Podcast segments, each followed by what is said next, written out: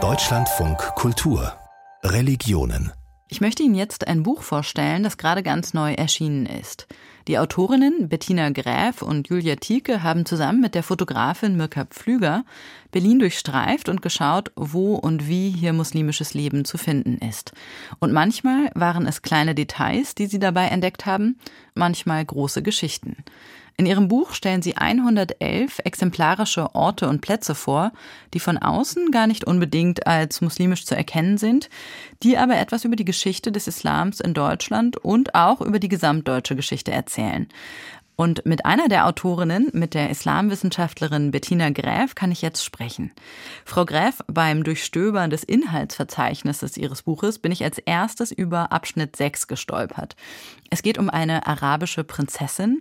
Emily Rüthe wurde 1844 als Saida Salme bin Said auf Sansibar geboren, als Tochter des osmanisch-sansibarischen Sultans und sie starb 1924 in Jena als getaufte Protestantin und, das kann man glaube ich sagen, als doch recht erfolgreiche deutschsprachige Autorin.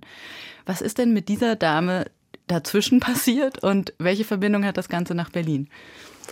Also die Verbindung nach Berlin ist schnell erzählt. Sie hat äh, eine Zeit lang in Berlin gelebt.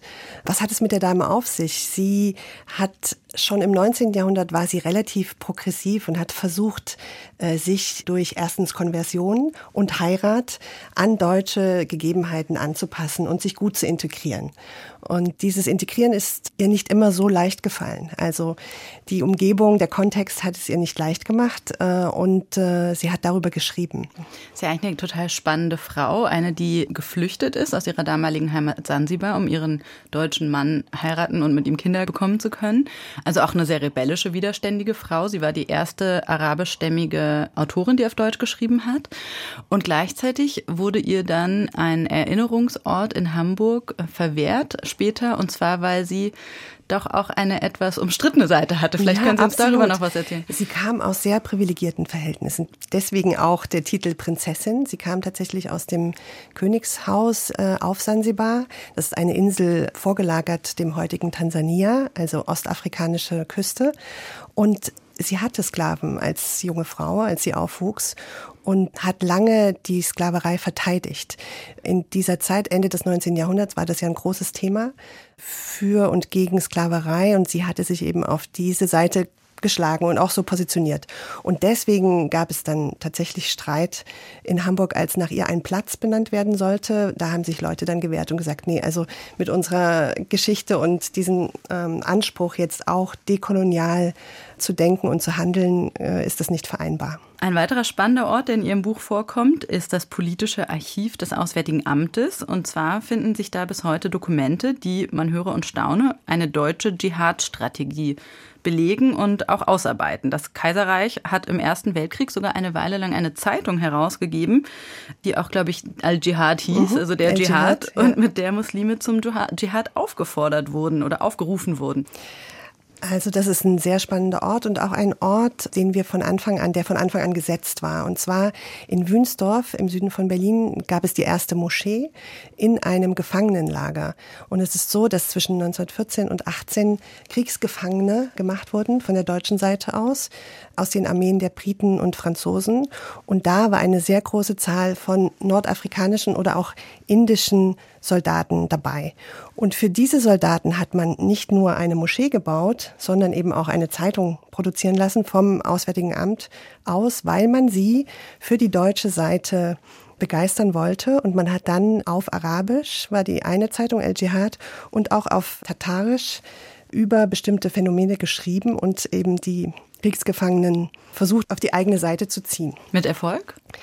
Also das weiß ich gar nicht, wie erfolgreich sie waren, aber man muss sich vorstellen, dass die Bedingungen im Gefangenenlager nicht besonders gut waren und wenn das ein Ausweg war, da rauszukommen, zum Teil sicher mit Erfolg. Bevor wir noch über ein paar weitere Geschichten aus Ihrem Buch reden, würde mich aber auch noch interessieren, wie entstand denn eigentlich die Idee zu diesem Buch? Wenn man sich den Buchmarkt anschaut, dann gibt es seit einer Weile für eine breite Öffentlichkeit auf Deutsch eine ganze Reihe von Titeln über den Islam oder über Muslime. Entweder Sachbücher, wo dargelegt wird, wie der Koran aufgebaut ist oder was es für Pflichten für Muslime gibt. Es gibt auch eine ganze Reihe von Büchern, die autobiografisch erzählen über muslimisches Leben in Deutschland aus der Perspektive von Muslimen. Und es gibt natürlich auch Bücher, die vor dem Islam warnen.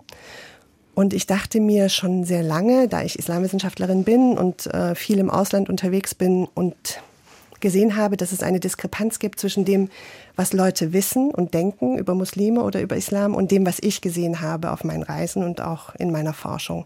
Habe ich gedacht, es müsste ein Buch geben, das die Vielfalt und den Facettenreichtum erzählt einerseits und andererseits auch die Beziehung von Deutschen und Muslimen oder von deutscher Geschichte und muslimischer oder islamischer Geschichte darstellt und das alles verpackt. Sie haben ja nun auch eine Entscheidung getroffen, auch einige schwierige Orte nicht auszulassen in dem Buch. Ein Ort ist zum Beispiel eine Stelle in Berlin, die an die Geschichte von Hatun Sürücü erinnert. Eine junge Frau, die einem Ehrenmord zum Opfer fiel, kann man vielleicht sagen. Und gleichzeitig würden jetzt vielleicht einige Leute sagen, naja, hat das jetzt wirklich was mit dem Islam zu tun? Also warum haben Sie sich entschieden, genau dieses Beispiel auch äh, mitzuerzählen? Wir haben viel darüber diskutiert, was soll rein, was soll raus, wie man sich vorstellen kann. Und die Brücke, die nach Hatun Suruji benannt ist, wollten wir auf jeden Fall reinnehmen, weil es immer den Vorwurf gibt, dass Muslime grundsätzlich Ehrenmord befürworten. Dann haben wir uns entschieden, das Wort Ehrenmord gar nicht zu benutzen, sondern wir benutzen das Wort Femizid. Also es geht um diese Misogonie, um den Frauenhass der verbreitet ist. Der ist nicht nur unter Muslimen verbreitet, der ist auch so verbreitet. Und wir wollten eigentlich mit der Idee aufräumen, dass es eine islamische mm, Pflicht ist, vielleicht sogar, oder äh, eingeschrieben ist in islamische Verhältnisse, sondern wir wollten darauf hinweisen, dass es eingeschrieben ist in patriarchale Verhältnisse und viele muslimische Gesellschaften sind patriarchal organisiert und die, der Wertekanon ist dementsprechend auch so aufgestellt. Wir wollten aber auch darauf hinweisen, dass durchaus islamische Verbände daran arbeiten, das Frauenbild zu verändern und zu verbessern. Das heißt, der letzte Satz in diesem Artikel heißt, die Zusammenarbeit mit den Verbänden muss intensiviert werden. Also der Hinweis, wenn es Phänomene gibt, die problematisch sind, die illegal sind oder im Wertekanon nicht verortbar sind, wie wir uns das vorstellen, dann geht es eher darum, zusammenzuarbeiten, Ansprechpartnerinnen und Ansprechpartner zu suchen in den muslimischen Verbänden in den Gemeinden, um zusammen nach Lösungen zu suchen. Weil gegeneinander werden wir die Phänomene sicher nicht beseitigen können. Ganz eng verbunden ist die Geschichte von Muslimen und Musliminnen in Deutschland natürlich mit der Geschichte der Gastarbeitereinwanderung, die ja so in den 60er Jahren vor allem an Fahrt aufnahm, vor allem damals aus der Türkei kommende Menschen. Und auch dazu finde ich, passt eins der Kapitel ganz schön, nämlich geht es da um ein Geschäft in Kreuzberg und zwar ein Geschäft, ein Laden, wo Kopftücher verkauft werden. Und Sie haben mir im Vorgespräch gesagt, dass das einer der Orte ist, der Ihnen besonders am Herz liegt. Warum? Was verbindet sich für eine Geschichte damit? Ja, also das ist ein Geschäft äh, im Cottbusser Damm. Der Geschäfteinhaber Hassan äh, führt dieses Geschäft in dritter Generation. Und an dieser Geschichte lässt sich so viel zeigen. Also zum Beispiel diese Sache, dass wir unbedingt mit Leuten ins Gespräch kommen wollten und sie dann immer gefragt haben, wollen sie in dieses Buch? Also wir haben ganz viele Orte recherchiert und dann ging es ja darum, wollen die Leute mitmachen oder nicht? Und in den meisten Fällen wollten die Leute nicht mitmachen, weil sie keine Lust hatten, sich so zu zeigen, weil es relativ viel schlechte Presse gibt über muslimisches Leben. Also über muslimisches Leben wird so eigentlich gar nicht gesprochen. Wenn über den Islam gesprochen wird, wird das meistens getan, wenn irgendwas Schlimmes passiert ist. Das heißt, die Repräsentation von Muslimen in der Öffentlichkeit, in den Medien oder in Büchern, damit haben sie meistens schlechte Erfahrungen gemacht. Das war bei Hassan auch so. Und dann habe ich mich lange mit ihm unterhalten, bin öfter mal vorbeigegangen und habe dann einen Text geschrieben, ohne dass er es eigentlich wollte. Ich habe gesagt, ich schreibe mal einen und dann können Sie ja schauen, ob Sie sich da angesprochen fühlen. Und dann habe ich den Text geschrieben und er hatte mir eben erzählt, sein, sein Vater hat angefangen als äh, Schneider auf dem Maybach-Ufermarkt äh, zu arbeiten und Sachen zu verkaufen. Und seine Mutter hat das Geschäft gegründet 1997 und er führt es jetzt eben weiter. Und das, hat, das fand ich schon so toll. Also in dritter Generation, er ist in Deutschland geboren, er mh, hm, hat aber eine bestimmte Idee, sich hier zu verorten und auch nicht zu verstecken, weil das Geschäft hat ein riesiges Schild vorne dran, wo eine Frau mit Kopftuch drauf ist. Also er verkauft nicht nur Tücher und zufällig kann man da Kopftücher kaufen, sondern das Schild ist eben riesig.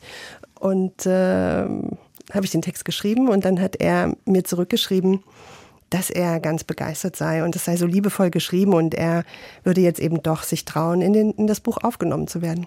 Also es gibt auch äh, Erfolgsgeschichten, wo sich sozusagen diese Skepsis und das Misstrauen vielleicht auch überwinden lassen.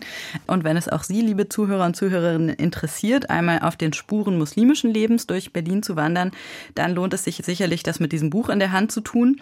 Bei mir war jetzt Bettina Gräf und sie hat zusammen mit Julia Tieke, die übrigens auch freie Mitarbeiterin bei Deutschlandfunk Kultur ist, das Buch 111 Orte in Berlin, die vom Islam erzählen, geschrieben. Es ist im Kölner Emons Verlag erschienen, hat 240 Seiten und kostet 18 Euro. Ganz herzlichen Dank für das Gespräch. Ich danke Ihnen. Vielen Dank.